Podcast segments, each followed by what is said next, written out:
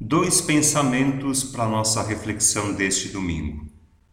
O primeiro é a respeito da solenidade que celebramos hoje, a Assunção de Nossa Senhora. Maria foi elevada, assunta ao céu.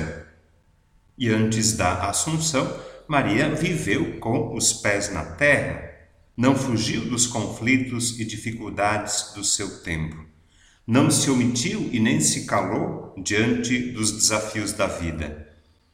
Foi justamente porque viveu com os pés no chão da história humana, profundamente comprometida com o seu tempo e o seu povo, que Maria foi levada para o céu junto de Deus. A Assunção é um dos quatro dogmas marianos. Dogma é uma declaração de fé da Igreja. A respeito de Nossa Senhora, há quatro dogmas, só para lembrar. 1. Um, Imaculada Conceição. Maria foi concebida sem a mancha do pecado original. 2. Maternidade divina. Maria é mãe de Deus, é mãe de Jesus, que é Deus. 3. Virgindade de Maria. Maria é e permanece sempre virgem, antes e depois do parto. 4. Assunção de Nossa Senhora. Maria foi levada para o céu. Assunta, elevada ao céu, Maria está junto de Deus. Lembram o que nós cantamos no Salmo? À vossa direita se encontra a rainha. Junto de Deus, agora, Maria é nossa intercessora. É lá que um dia nós também queremos estar, no céu, com Deus, ao lado de Maria. Por enquanto, vamos vivendo também nós, como Maria, vivemos com os pés no chão, atentos aos fatos e acontecimentos da história. Maria é nossa companheira de caminhada. Ela nos acompanha pelas estradas da vida. Este é o primeiro aspecto importante.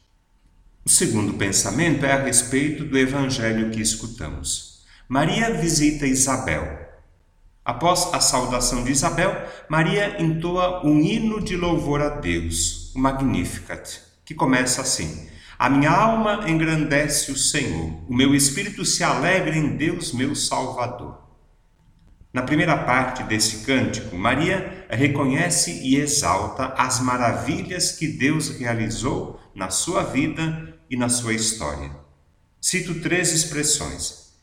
Ele viu a pequenez de sua serva, as gerações hão de chamar-me de bendita, o poderoso fez por mim maravilhas.